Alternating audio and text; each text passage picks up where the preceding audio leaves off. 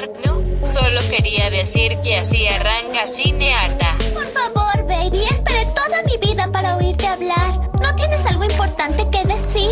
No me preguntes, solo soy una chica. Muchas niñas van a crecer queriendo hablar como ella. Pensando que no pueden ser más que adornos cuya única meta en la vida es verse bonitas, casarse con un rico y pasar el día en el teléfono hablando con sus igualmente vacías amigas de lo fantástico que es ser bonitas y conseguir un esposo rico. Cineata.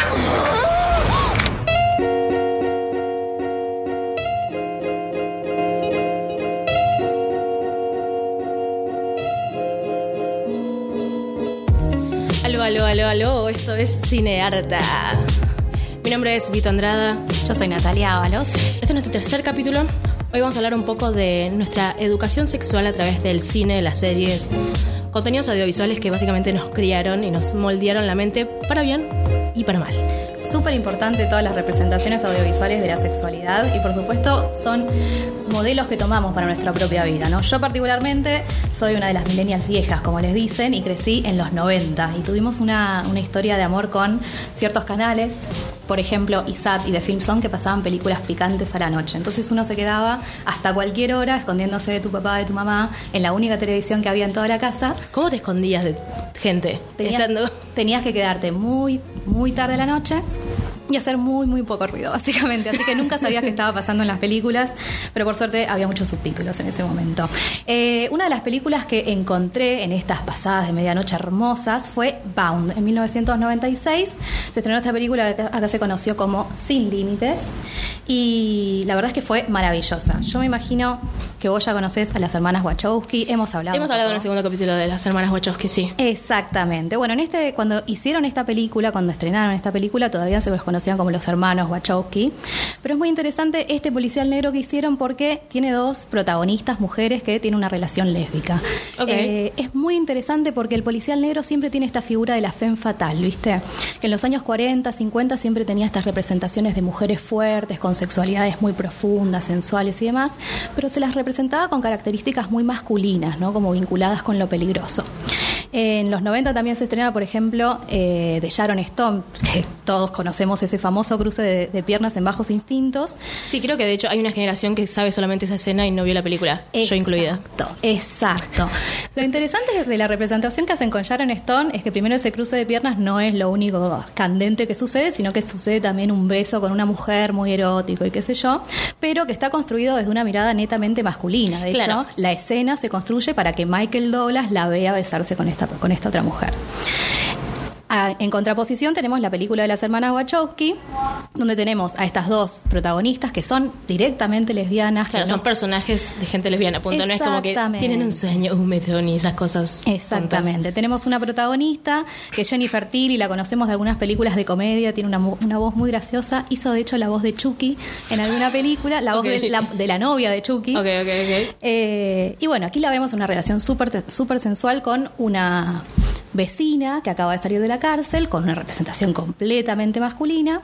Si bien podemos hablar todavía de actrices heterosexuales que están representando papeles lésbicos, la verdad es que la representación que se hace de ellas es muy interesante porque toman el poder en, un, en una trama de mafia, donde básicamente para lograr un cierto, una cierta independencia económica le terminan robando todo al marido de una y tiene una escena de sexo hermosa. Y además es loco porque estamos hablando de hace cuánto es esta película. Del 96. Claro, o sea, en, hoy en día no podemos encontrar esos personajes.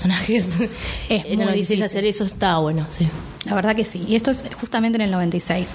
En ese mismo año también se estrena una película de David Cronenberg, un director súper conocido, pero que en ese momento estaba haciendo, eh, recién haciéndose conocido. Eh, Crash, también del año 96. Por favor, contame Crash. Que me. Esta es una película muy difícil de explicar.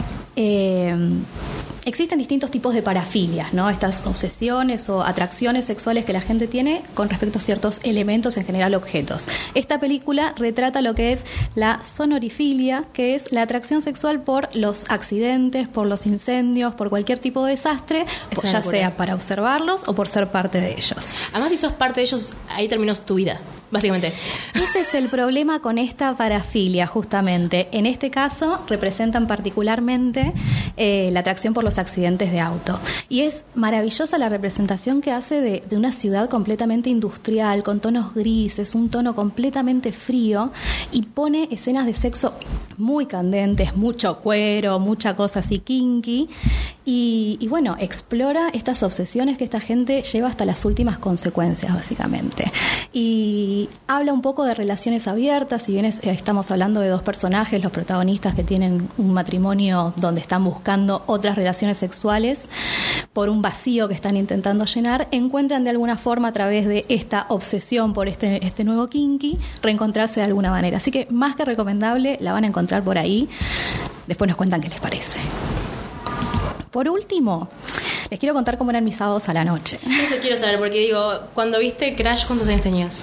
Y en el 96 yo tenía 11 añitos, la verdad que era muy, 11 muy años chiquita. ver a gente que se excita con accidentes de autos. Es medio raro. Pero queríamos saber, queríamos saber, pensar que esto era antes de internet, o sea, dependías Claro, sí, de, la claro. de la pantalla a la noche y del boca en boca, no había otra forma. Y así llegamos a... ah, les quiero contar. Eh, mis noches de sábado. Las noches de sábado eran hermosas porque eran un momento para aprender sobre sexo. Teníamos en Cosmopolitan, tenías una maratón de Sex and the City. Hemos hablado de Sex and the City, podemos decir muchas cosas sobre algunas, este, algunas ideas que surgen de ahí que hoy ya no superan el, el paso del Bueno, pero tiempo. era un montón igual, Sex and the City maratón toda la noche. O sea, a alguien le sirvió. Yo aprendí un montón. Tenías la maratón de Sex and the City y después tenías el programa de Rampolla. Sí, yo sé. Hoy, Dos por uno es como on fire. hoy suena ridículo, pero te juro que una de, las de, la- de las más cosas que aprendí fue viendo esos programas, básicamente. Así que muchas gracias a ella por habernos mostrado estas cosas.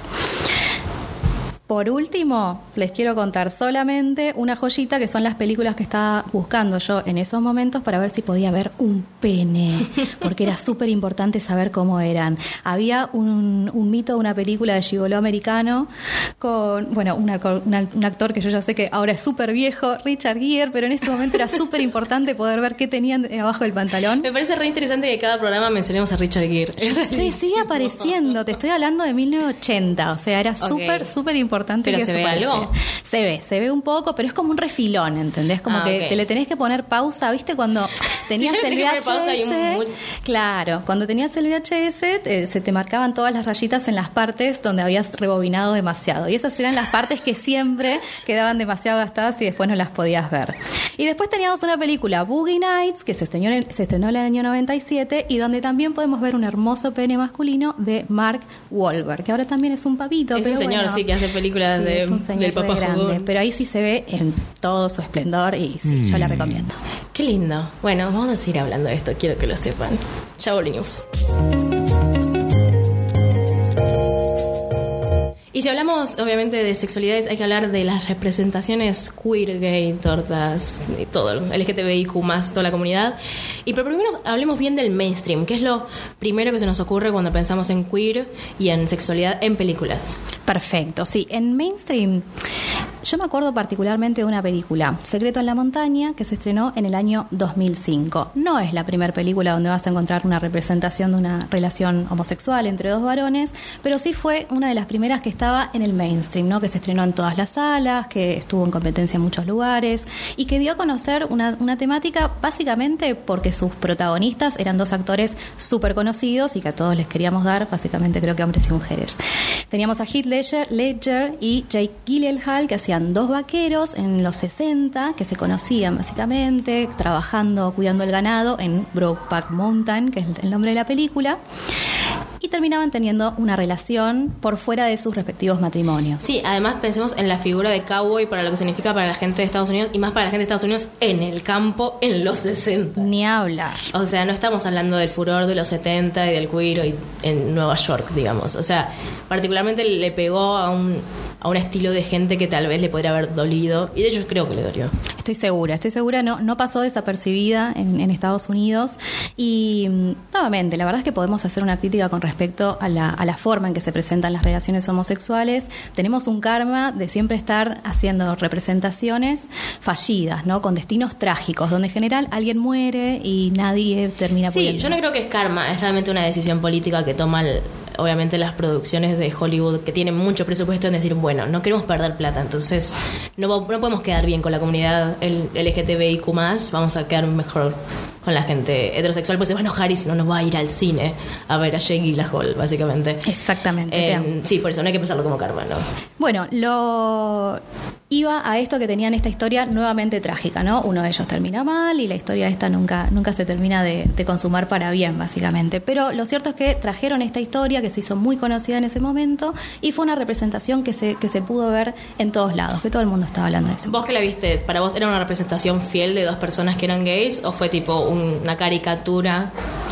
Bueno, particularmente la escena de sexo es muy llamativa porque es en una carpa, ellos dos a la noche, medio con una cosa muy de macho que no quieren demostrar que están buscando eso y terminan haciendo una cosa medio así de pelea, ¿viste? Pero me parece que en ese sentido fue una representación que quiso ser real con respecto a cómo un cowboy macho intenta llevar ese tipo de relación. Pero de vuelta, tenemos dos hombres, dos actores heterosexuales y una mirada mainstream, por supuesto. Pero bueno, los aplaudimos por haber aparecido en ese momento y haber permitido hablar del tema. Exacto, hacer algo en 2002 es una locura. Pero también ahora si pensamos en, en mujeres, a mí se me ocurría la vida de Adele, me acuerdo que había tenido un, un montón de propaganda, de publicidad, como esta es la película de tortas por todos lados y todos los festivales. Eh, yo vi escenas, pero creo que vos la viste. Sí. Eh, en ese momento se habló mucho de la vida de Adele. Esto se estrenó en 2013, ¿no? O sea, siempre los gays entraban como primero y las tortas, viste, como que ah, vienen no, detrás. Siendo este, sí, hacemos lo que podemos. ¿Qué le vamos a hacer? Eh, la vida de Adele se estrena en el año 2013 y tiene mucha repercusión porque se habló mucho de la escena de sexo. Hay una escena de sexo que dura como 10 minutos y se hablaba de que era la representación más fiel de lo que es el sexo lésbico. Eh, lo interesante sobre eso es que justamente esa escena que duró 10 minutos fue muy tortuosa para las actrices que después salieron a hablar sobre el tema. Esos 10 minutos de, que nosotros terminamos viendo eh, fueron 10 días de grabación. ¿Con qué necesidad, no es cierto? Sí, exactamente. La verdad es que abre un, un debate interesante con respecto a cuál es el límite de la libertad artística del director, ¿no? Hasta qué punto los derechos laborales de las actrices y los actores se ven violados por esta cosa de el, director este, que tiene que hacer un proceso y que hay que estar tiene que torturar para que salga Exactamente. Hay muchísimas historias de directores que apelan a cuestiones personales, a agredir, a violentar a, los actores para lograr sacar una, reacción. Exactamente. Bueno, pero aún así es lo ¿Para vos fue fiel la representación de esa escena particular? No. Porque yo leí justamente eso, como que, digamos, en, la parte publicitaria era como, sí, esta es la más fiel a una escena de sexo de dos chicas, pero en realidad después todos los portales era tipo, no, esto no, es así. No, el problema, esta, esta película está basada en un cómic, de hecho, que lo escribió una mujer lesbiana y que no participó en el proceso del rodaje y que de hecho quedó muy decepcionada con respecto a la representación que Ok, entonces podría haber sido otro tipo de película. Completamente. Bien, genial. pero en este programa, ¿eh? Sí, sí, pero en ese momento fue muy importante para que se pueda hablar de lesbianas, básicamente. No, obvio, pero también hay algo en esta industria en la cual nosotras pertenecemos, desde la Argentina al menos, que pasa mucho esto de querer atraer a la comunidad LGTBIQ pero sin incluir realmente un personaje de la comunidad. A esto se llama queerbaiting, que sería como el cebo queer, que es esto como, ¿viste cuando estás en la calecita y querés agarrar, ¿cómo se llama? La, sortija. La sortija y da vuelta y da vuelta y nunca agarra la sortija. Es literalmente esto, es voy a ponerte algo en algún personaje que vos quieras que te dé una duda, que te sugiera que por ahí es gay, o por ahí es bi, o por ahí es trans, o por ahí un montón de otras cosas.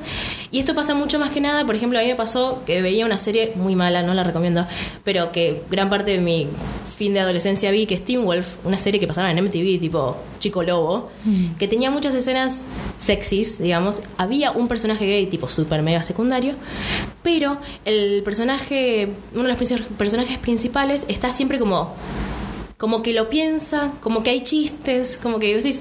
Mm".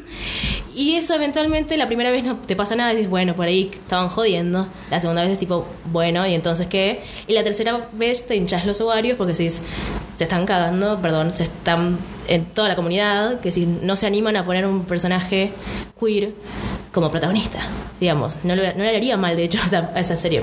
Siempre aparecen la comunidad LGBTI como el, el- el alivio cómico, ¿no? Como el, chiste Claro, que se puede apelar. Sí, sí, sí. Además, mismo en las publicidades de, las, de la serie esta, que era para teens, hacían eso. Era como ponían a los dos personajes abrazándose o diciendo cosas tipo tiernas. Y vos decías, loco, pero es toda una mentira. Y eso es algo que está pasando mucho en el mainstream. Pasó, por ejemplo, ahora en Capitana Marvel, en Avengers, si quieres irte a otro género, digamos. Eh, pasó con Sherlock y Watson en la serie Sherlock. Estás todo el tiempo como, che, loco, algo pasa ahí. Eh, digo, y no es que nos estamos imaginando, sino como ponen la iluminación de una escena como más cálida. Ponen música de, roman- de romance. Entonces decís, bueno, no, no- no estoy yo flasheando, es una realidad. Y es por eso que me parece re necesario que haya representaciones un poco más copadas, digamos. Una de las que se me ocurre de las, de las más copadas, digamos, en representaciones de la comunidad es Orange is the New Black. Una serie que todo el mundo quiero creer que conoce y si no conoce debería conocer. Este, esta, este mes, este año, perdón, va por la séptima temporada, que ya es la última y está bien que sea la última. Ya, Pero lo que está bueno es que es una serie de una chica que termina en la cárcel porque cometió un crimen hace un par de años, eh, un crimen financiero, digamos. Eh, y son todas mujeres. Y por ende, hay unas partes de las mujeres que son lesbianas. Lo que está bueno es que no hay un personaje gay, sino que son 50% de los personajes. Y es está bueno ver que ser gay no significa tener ciertos, ciertas como características de persona, no significa ni hablar de una cierta manera, ni moverse de cierta manera. Y eso es lo que estamos acostumbrados, que el gay sea como gracioso, cómico, caricaturesco en algún punto. Y me parece que particularmente Orange is the Blue Black está como perfecta en ese sentido. Me gusta especialmente de ese programa que, que muestran la sexualidad como algo fluido, como que no te encasillan a los personajes como esta es lesbiana, esta es bi. No, es como, es lo que pasa, estamos encerradas acá por no sé cuántos años, algo nos va a suceder. Exactamente. Hay relaciones violentas también, Re. hacen una- unas representaciones muy realistas, la verdad es que permiten además abrir el debate con respecto a esos temas. Y eh, a pesar de que Orange is the New Black, digamos, tiene un montón de fama, digamos, como es muy reconocida en la comunidad, eh, también aparecen estas series nuevas. Por ejemplo, apareció hace poco en Netflix Bonding, que también habla de la sexualidad y habla sobre la práctica de sadomasoquismo. Pero ¿qué pasa? A mí como espectadora me gustó, me pareció, pareció divertida, es de humor negro, es liviana, es light. Y lo que pasó fue que un montón de portales y de trabajadoras sexuales y trabajadoras de que trabajan del sadomasoquismo, digamos, decían que no estaba bien representado, que era muy light, que así no son las cosas. Y yo lo entendí. Por un lado, digo, está bien. Pero ¿qué dice la parte de los creadores? Entonces busqué y lo que dijo el creador fue, mira, eso es lo que me pasó a mí. O sea, la historia que estoy contando es lo que me pasó a mí cuando yo tenía 20 años. Terminé siendo asistente de una ama del sadomasoquismo. Lamento que no sea como tu vida laboral real, pero fue mi experiencia. Y ahí es donde empezamos a poner tipo cuán realista tiene que ser todo si es la experiencia de alguien y estos mini debates sobre la comunidad, digamos, que me parece que son necesarios también. Y con respecto al BDSM es eh, súper importante justamente poder mostrar cómo debería ser y las cosas que quizás a veces fallan, ¿no? Como que no, no siempre es todo perfecto y también hay violencias que aparecen. A mí de Bonding me resultó particularmente interesante que este es un pibe que entra al ambiente medio que por la ventana y un poquito a la fuerza, ¿no? Como... Sí, es como necesita trabajo y su amiga del colegio justo era una, ¿cómo se llama? Una Una, da- una ama. Ah, me sale dama, cualquiera, una ama, está bien. Eh, una dama del sexo. El ama del universo. Eh, digamos, sí, pero está bueno igual que lo tome con naturalidad, no como, oh, esto es el horror, esto es lo, lo negro, lo oscuro, lo bla. Eh, me parece que esa es una de las series que sí hay que tener en cuenta. La pueden ver, obviamente, en la plataforma del color rojo. Eh, después hay otra serie que salió que vos la viste, creo. Special, ¿la viste? Especial. Sí, La Special es una serie sobre un chico de unos 20 y tantos, más de 25, que tiene una distrofia muscular, eh, por ende tiene una discapacidad que vos a simple vista lo ves, pero no es como full discapacidad, o sea, no es... No sé cómo explicarlo. Como No, no, es un discapacitado, discapacitado 100%, que- y eso es con lo que juega la serie, pero tampoco es normal, con muchísimas comillas, al 100%. Entonces juega con eso, como para algunos está bien y para otros lo ven raro, digamos. Él se, se, se- se ríe justamente de que dentro del, de- del espectro de, de las discapacidades, la suya es, es bastante mínima, como que le permite desempeñarse. en Claro, claro, puede tener una vida, comillas, normal. Pero es muy linda la, la, la- la idea que hacen con, con respecto a la madre, ¿no? La relación que tiene con la madre, esta cosa de, de que él trata de independizarse y de explorar su propia sexualidad. eh, es un tema recurrente en, en- en la comunidad de, las, de las personas con discapacidad. Porque explorar la sexualidad cuando dependés, dependés completamente de tus padres, que en general es lo que termina sucediendo, es muy difícil. Y la verdad es que poder lograr que los padres comprendan la necesidad de todos los seres humanos, tengan discapacidad o no, de explorar su propia sexualidad, es súper importante. Y en este caso se suma que él es un chico gay, que está explorando su sexualidad en el ambiente gay. Es súper maravilloso. Yo comprendí como la sinopsis, entendí el mensaje, eh, me molestó el personaje. ¿No te gustó el Fue personaje? tipo, no, te quiero querer porque eso es lo que me está haciendo la serie, que obligarme a que te quiera, pero no te quiero. Me Yo parece medio annoying, me parece medio molesto. Sí, sí, tiene sus cosas, por supuesto. Es, es, es raro, es medio lo que pasaba un poco con, ay, con Please Like Me, Please Like Me. Que es eso, como te puede molestar o no el personaje. Quiero recomendar algo, algo muy importante.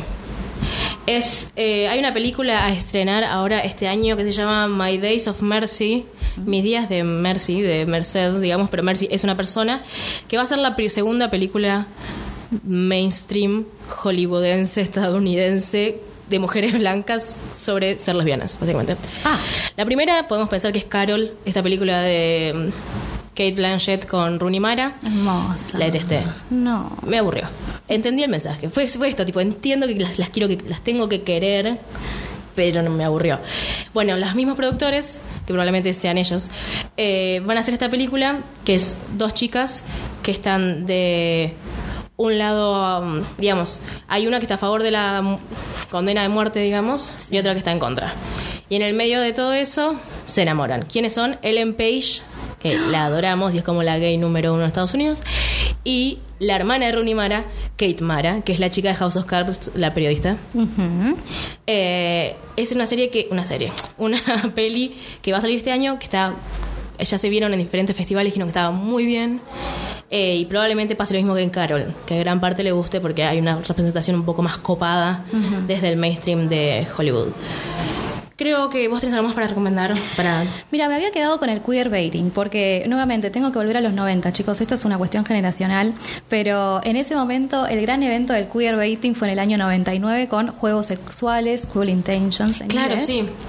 Y bueno, lo que teníamos era también a dos actrices súper conocidas en ese momento. Teníamos a Sarah Michelle Gellar, que venía de su super saga de Buffy, De con una Buffy, cosa claro, medio total. inocentona. Recuerdo ¿no? haberlo visto como en la tele, siempre la pasaban en la tele. Y bueno, la teníamos acá en un papel completamente sexualizado, de mujer voraz y la verdad que bastante mala mina. Eh, y tienen un, un beso muy cálido con otro personaje, que es una chica que hace el personaje exactamente opuesto, ¿no? La virgen inocente y esta otra chica súper sexual le está enseñando a darse un beso. Entonces, en ese momento, año 99, fue como súper revolucionario. Llegaron incluso en MTV, ganaron el mejor beso, Es un no sé montón, qué cosa, sí, un sí, montón. Pero bueno, seguimos hablando de una representación completamente hecha para el ojo masculino, ¿no? En No, sí, momento. siempre. Pero por eso hay que destacar estas, estas pelis que estaban hechas para todos, literalmente para todos.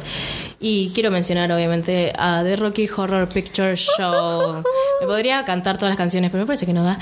Eh, es una película que sale en el 76, primero como una, como una obra teatral, y después se dan cuenta que por ahí pueden hacer algo, pueden hacer que el mensaje llegue un poco más lejos y hacen la película. Una película que la protagoniza Tim Curry, que es el de It, es el malo de It, básicamente. El malo de mi pobre angelito también. El malo de mi pobre angelito también, es verdad. Pero ahora es un científico loco y travesti. ¡Hermoso! es el mejor título que puedes tener en esta historia. Em, habla sobre Brad y Janet, que están recién comprometidos, digamos, muy vainillas son. Son muy blancos, muy tontuelos. eh, y llegan a este castillo en medio del bosque, tocan la puerta y, ab- y abre como un sirviente todo deforme, llamado Riff Raff, que de hecho es el creador de, la- de Rocky Horror Picture Show. ¿Él es el creador? Claro, es el escritor de la obra, el escritor de la peli, probablemente el escritor del musical también. Em, y pasan cosas. Cuando digo pasan cosas, es una liberación sexual por dos horas 15, más musical. Estamos hablando en el 76. O sea, no es, no es como ahora, gente, claramente. Eh, pero hoy en día lo ves y sigue siendo revolucionario.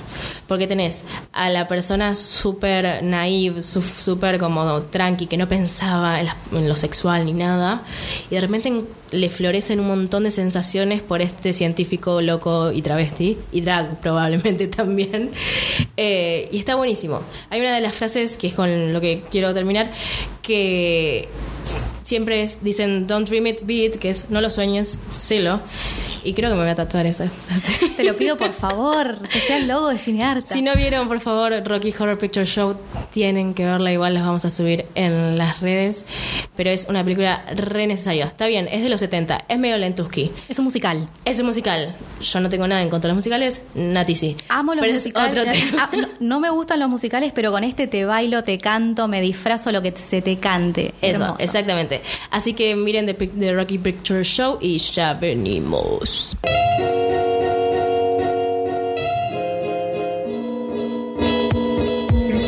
Bienvenidos. Hoy pasamos a nuestro laboratorio para ver si esta película, La Secretaria, test de Bechdel, aprueba el test de Bechdel, que es un sistema para evaluar la brecha de género en películas. Los requisitos para pasar esta prueba son 1. En la película hay al menos dos personajes femeninos. 2. Estos personajes hablan entre ellas en algún momento. Tercer y último requisito. Dicha conversación tiene que tratar de algo más que no sea un hombre. Felicidades. La secretaria pasó el test de Bechdel.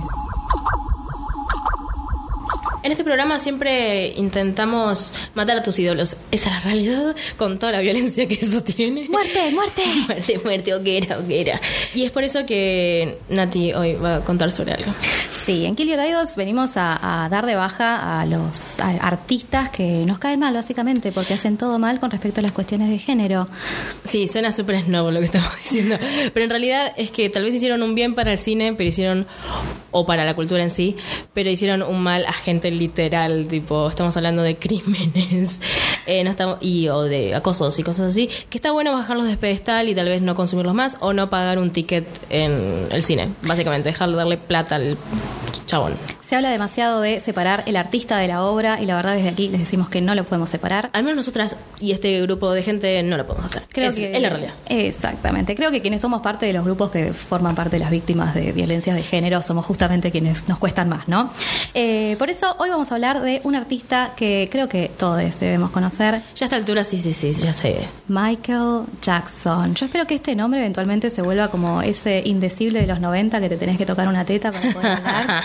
Sí. Porque Puede no ser. da, no da. Eh, salió este año un documental sobre Michael Jackson, Living Neverland. Un docu que tiene, ¿cuántas horas son? Cuatro horas. 240 minutos en no me dos hagas dividirlos partes. en 60. Son, cuatro, cuatro horas. Son cuatro horas divididas en dos capítulos de dos horas cada uno que se estrenó en, en sí, HBO. Te paso una pregunta. ¿Son necesarias esas cuatro horas? Eh, a ver, si querés saber sobre el tema y te interesa realmente, como a mí, que honestamente estaba desesperada por poder verlo, eh, son más que necesarias esas cuatro horas. Eh, si no te interesa el tema, la verdad es que en los primeros 10 minutos vas a descubrir lo que ya querés saber y, no te va a hacer falta mucho más. Eh, lo interesante de este documental en particular es que tenemos la voz de los de, los, de las mismas víctimas.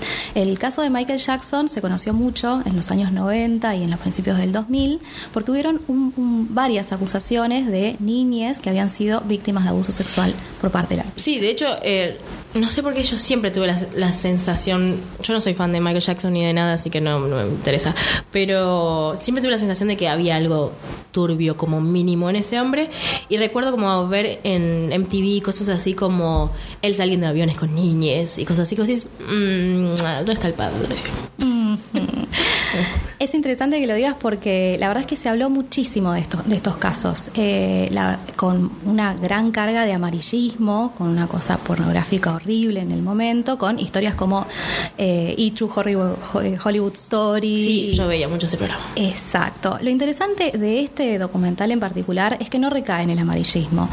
La verdad es que se vuelve muy cruento por las cosas que cuentan. Bueno, pero también es la realidad, digo, no es que están tipo inflando para Tal tener cual. rating en I, justamente. Y no lo hacen justamente desde buscando explotar el tema, sino dar a conocer qué es lo que sucedía a puertas cerradas. Que en realidad sucede lo que ya todos sabíamos que sucedía. Se habló un montón sobre estos casos, se conocía todo lo que sucedía, salió un montón de gente a hablar y siempre terminaban haciendo arreglos por fuera del juzgado. Acuer- Acuerdos monetarios, obviamente. Incluso uno de estos chicos fue uno de los que fue víctimas de abuso y eventualmente salió a defenderlo frente a la acusación de otro nene en ese momento. Pero estos personajes que ahora hacen este documental están en sus 30, han tenido familia, se han reconectado con su propia historia y han recién ahora tomado conciencia de lo que les había sucedido. Lo interesante es que develan cómo es el, funcionamiento de- del abuso sexual, cómo funciona el, engaño, la manipulación y, cómo afecta no solamente a quien es víctima, sino a todo el círculo familiar. Es la verdad que espeluznante escuchar a las madres de estos, de estos chicos hablar de cómo realmente le- les dieron en bandeja de plata a sus hijos a Michael Jackson porque era imposible pensar en ese momento que esto podía llegar a suceder. Sí, además yo vi eh, una hora y media de, de la película, del documental, porque mi novio también quería verlo y me dijo, tipo, ¿por qué viste y? Entonces paré. Y, nunca más volvimos a verlo porque hay que tener muchas ganas de verlo. Em, pero eso como que me enloquecía ver cómo no solamente habían engatusado a un niño o niña, que es mucho más fácil, porque si, digo, le puedes crear, crear un mundo de fantasías y tal vez no va a ver la veracidad de eso, pero un adulto que está a cargo de un niñe, es como, ¿cómo no te diste cuenta? Pero ahí va justamente la conducta de este tipo de personas, que es eso, se engatusar, literalmente es la palabra. Exactamente, justamente tienen estas, estas características muy este, atractivas, ¿no? Como que es una persona, a ver, Michael Jackson en ese momento era el rey del mundo, era Dios, o sea, literalmente se hablaba de él como que era una persona, un ser de otro planeta, alguien Claro. capaz de acercarse cosas que nadie más podía.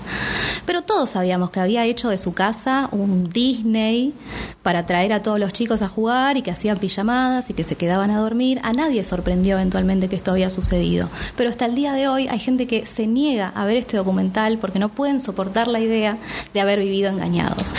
Hubo una manifestación el 9 de julio cuando salió el documental Lo de los Michael Jackseros. Ujú. Siguen hasta hoy, es increíble. O sea, existe hoy en Argentina, no estoy hablando de Estados Unidos, que sí, bueno, sería obvio, en Argentina. Pero justamente por eso este documental es una, para mí, es una buena metáfora de cómo procesó la sociedad, porque juzgamos a esa madre, es imposible no juzgarla cuando cuenta cómo, cómo entregó a su hijo, pero todos entregamos esos niños a Michael Jackson, todos sabíamos lo que pasaba y le seguimos dando la derecha hasta que se murió. Y decir que está muerto, porque si no, por ahí tal vez no salía este tema. Exacto. No, no le deseamos la muerte a nadie, pero estamos contentos. Eso debería terminar ahí. Pero tengo más gente del mal. No, ¿cómo puede ser? Ay, chicos, esto es, es un bajón. Pero lo tienen que saber, loco, porque nada, no pueden seguir viviendo por ahí, po- poluleando por ahí, haciendo plata de sus obras. Se va a caer. Se va a caer, gente. Y si no, lo tiraremos en este estudio. Tengo dos personas para decir. Uno, Lars von Trier. El danés que hizo 800 películas, entre ellas Melancolía, El Anticristo, Dogville y Ninfómana. Particularmente Ninfómana fue una de las primeras películas que vi tantas cosas gráficas sobre el sexo justamente.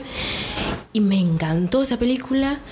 Tiene, son cinco horas y media. O sea, el corte del director son cinco horas y media. Vi las cinco horas y media de una. Y te parecía mucho cuatro. me parecía mucho. Me pareció, es una experiencia completa, tipo, ver las cinco horas y media del corte del director. Eh, él es, se nota que es, digamos, europeo, como en el sentido de que es muy frío y es muy tenue todo. Vuelvo a decir, su obra a mí realmente, particularmente Ninfómana, me encantó, que es la historia de una chica que justamente es ninfómana, tiene una adicción al sexo que la lleva a lugares muy oscuros. Em, me fascinó. Pero ¿qué pasa? Cuando vos empezás a googlear Lars von Trier, te aparecen tipo 700 cosas. Una de ellas es que la denunció Björk.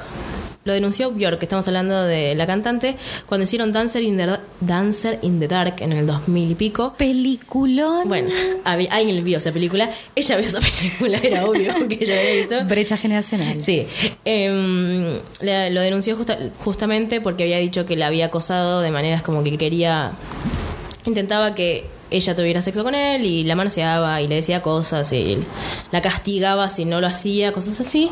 Esto salió en el 2017 y además él tiene eh, una productora, digamos, y a esa productora hay nueve chicas que acusaron de eh, o violaciones o ac- acosos sexuales a la gente que labura en esa productora. Ah, o sea, una- que él cofu- cofundó, digamos.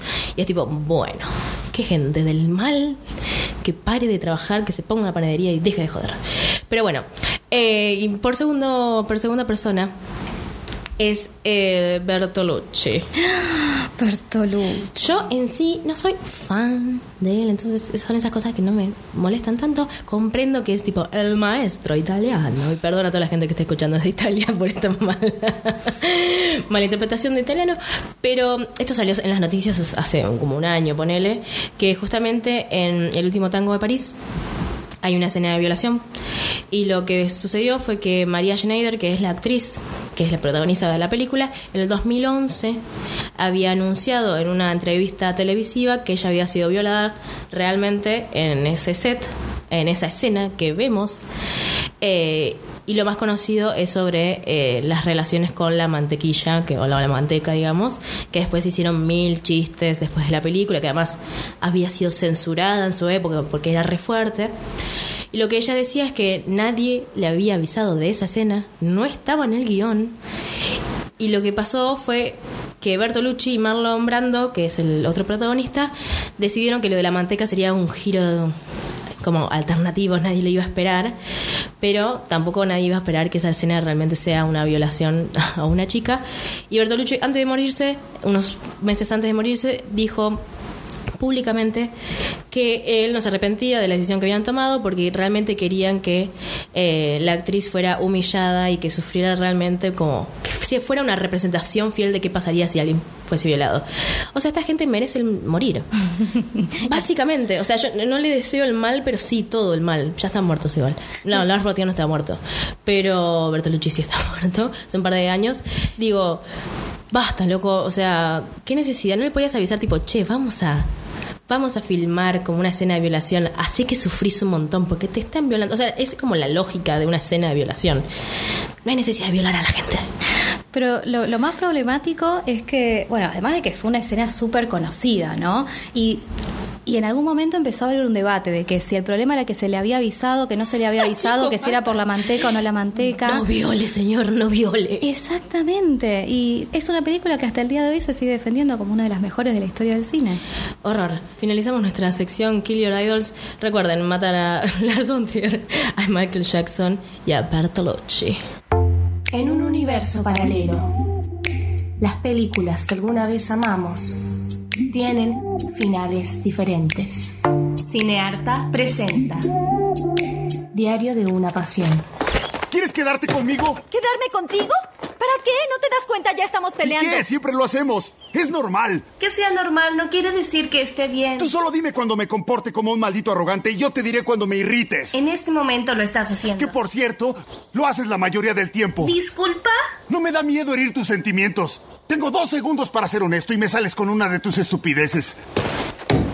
No va a ser nada fácil, va a ser muy duro. Tendremos que trabajar en esto todos los malditos días y me gustaría hacerlo porque te quiero. ¿En serio? Quiero que estés conmigo, para siempre, solamente tú y yo. Imagina cómo sería tu vida conmigo. Sinceramente no le veo un futuro bueno a nuestra relación. Adiós. Adiós para siempre.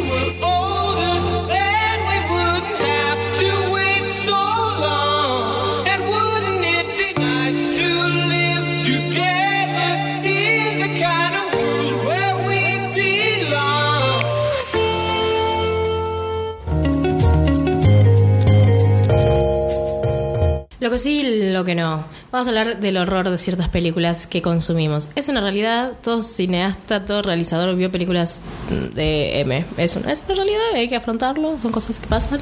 Y una de ellas es eh, Scary Movie. si estamos hablando de sexo, una de las películas que me enseñó qué hacer, la- lamentablemente, y después me di cuenta que estaba todo mal. Eh, ese Scary Movie, recuerdo que es uno de los primeros DVDs que mi madre me regaló, que había comprado en la calle, fue Scary Movie 1 ¿Por qué? innecesario, porque probablemente pensó que era una comedia de jóvenes graciosa, pero no sabía que había una chica que le sacaban las siliconas de las tetas con un cuchillo. Hola, ma, todo bien. Eh, bueno, es- son películas así del horror que te enseñan un montón de cosas. No sé si te enseñan, pero te enseñan como el cuerpo de la mujer sexualizado completamente sin importar su dignidad o su consentimiento en sí. Eh, y salen un montón de plata estas películas y cobran un montón de plata. Como que se hicieron millonarios esta gente por estar sexualizando completamente todo. Y enseñan, la verdad es que enseñan. De Scary Movie en particular me acuerdo de, de cómo se jugaba con un, un tipo que tenía novia, pero que en realidad le gustaban los tipos y que entonces hacía que la novia se disfrace con el, el, el- el- el coso de, de fútbol americano y qué sé yo. Hay muchas Scary Movie como para recordar eso, no sé cuál es. Demasiado. Yo amaba la 1 igual, pero mal. No, no miren Scary Movie. Pero caímos justamente en estas representaciones de la comunidad LGBTI como un chiste, Como algo de lo que nos tenemos que reír y, que- y- y que podemos li- livianizar, básicamente. Pero además, livianizar de maneras muy tontas. Yo creo que si hoy lo veo me mato. O sea, no literalmente, pero como, ¿por qué miraba esta basura? Porque me, me- me sale esto, que es contenido basura en algún punto. Digo, está bien que era una sátira de películas que en ese momento estaban copadas, de terror. Eso lo entendí, me pareció una buena idea, de A hecho. mí también. Pero después cuando ya decís, esto es la misma basura, va a aparecer o alguien en tetas o alguien con miedo a que le entre algo en su ano, como esas son como son los dos miedos, ¿viste? Eh, muy molesto, no sé, pero me acuerdo que también mucha gente en esa época le gustaba American Pie, que yo era más chica para American Pie. American Pie, sí. Eh, bueno, para mí surgió justo en el momento en que era la edad justa, ¿no? Como que era la comedia adolescente picaresca, Chicos, no ¿no? es para adolescentes eso. Bueno, pero lo que te mostraban era un grupo de adolescentes que lo que se planteaban justamente era perder su virginidad antes de que termine la escuela secundaria. Además, los actores tenían como más de 25 años cada uno, en Siempre. cada pie. O sea, tenían como millones de años. No, es que creo que además es, es- sería ilegal poner a menores de edad a poner a hacer las cosas que hacen en esa película. Horror. Pero bueno, eh, lo, que sucede justamente es que tenemos nuevamente representaciones horribles, ¿no? Como una, sexualización muy fuerte de las mujeres, estos personajes varones que les parece que lo único importante en la vida es ponerla como si fuese un hito que les permite valorarse frente a sus otros Sí, compañeros. subir de ranking en una escala totalmente tonta. Obviando si realmente quieren tener relaciones o no, más allá de que intentan jugar un poco con que hay uno que al final parece que no hizo nada porque es re bueno, pero no, la construcción que hacen durante, durante todo el relato es grotesca. Y hablando en estas cosas de, de la sátira de una película que sí se hizo, recuerdo que hace poco en la plataforma roja apareció eh, Fifty Shades of Black, como las 50 sombras de negro sería. Sí. Ah, horrible, horrible. Sí, yo quiero hablar de esta película porque me parece importante hacerlo, pero no sé por qué tengo que hablar de esta película, es horrible. Eh, a mí me pasa con este tipo de comedias que son comedias con las que yo crecí, American Pie, Scary Movie, eh, y que hoy no las puedo ver, porque la verdad es que te- te- veo estas cosas que, que hoy me molestan. Pero intenté un día, enganché esta película, Fifty Shades of Black, en la tele, haciendo zapping, y dije, le voy a dar una oportunidad, lo voy a dejar un rato hasta que pase algo que me diga que no lo puedo ver más. Y a los cinco segundos de poner la película hay un tipo teniendo relaciones con una chica y se saca, el- le dice que se pone el preservativo y no se lo pone. Bueno, listo. Cinco segundos, está, no aguanté. Bye, Listo. me quiero ir, me- quiero ir de esta atrocidad Chau, de chau, película. Por favor, recomendemos cosas que sí. Lo que sí. Es muy necesario que sepan cosas que sí están buenas, desde cosas más teen que decís un sábado a la tarde la veo y soy feliz. Una de esas es Easy A con Emma Stone antes de hacer La La Land y ser la estrella de Hollywood. Eh, es una comedia para teens, básicamente, que está muy graciosa y está muy bien respetada esta cosa de qué pasa cuando uno tiene relaciones, cuando es adolescente y qué estatus te da en, en tu colegio, básicamente, y habla un poco de cómo eso Está buena, a mí me divirtió mucho cuando la vi con 18 años. Eh, otra de las recomendaciones que voy a hacer, eventualmente probablemente en otro capítulo hable sobre esta serie, es Girls, una de las primeras series que yo vi a una gorda teniendo relaciones sexuales y para mí fue un montón Hermoso. siendo una persona gorda. Eh, si no me ven, soy una gorda divina. Pero... mm, Y lo que tenemos voy- sexo también, las gordas. sí, las gordas también tienen relaciones. Eh, y en primera, y además full desnudo, como uno de los primeros capítulos se la ve completamente desnuda. Fue un furor en Estados Unidos. Es una serie hermosa que ya voy a hablar otro día mucho más, me- más mejor. mucho mejor de esta serie. Siguiente serie. Bueno, yo quiero hablar de Sense8. Yo soy, parece que estoy más fanática de las Wachowski que nunca, porque siempre Sí, terminan sí. apareciendo, pero bueno, quizás esta sea la última vez que hable de, de ellas en, en particular. Eh, Sense8 es una serie que apareció en Netflix, básicamente es una serie de ciencia ficción, pero por alguna razón tiene unas escenas de sexo que yo no te te puedo contar. O sea, la, la primera escena, la primera escena de toda la serie es dos chicas lesbianas teniendo sexo. Una de ellas es una mujer trans con un dildo hermoso, maravilloso, lleno de fluidos. Se ve todo hermoso. Hermoso, sí, sí, me encanta que no lo esperas porque es algo de ciencia ficción. No te lo esperás. ¿Qué tiene que ver con la ciencia ficción, chicos? Véanla, Véanla y ahí déjense se, fluir. se van a enterar. Últimas dos, la recomendación de parte de Nati y de mi parte son Sex Education y Big Mouth. Están en la plataforma roja. Por favor, no esperen para ver esas series. Están buenas para ver con niñes, niñes adolescentes, no tan niños, obviamente. Adolescentes es el contenido que tendríamos que haber visto cuando teníamos 15, 14 años y no existía, estaba fucking casi ángeles.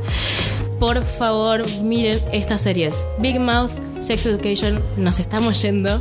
Esto fue Cinearta. Vamos a agradecer a Radio Éter por darnos el estudio, a la productora Sigal Bertov. Agradecemos en producción a Facundo Tapia, en edición y coordinación a la China Maldonado.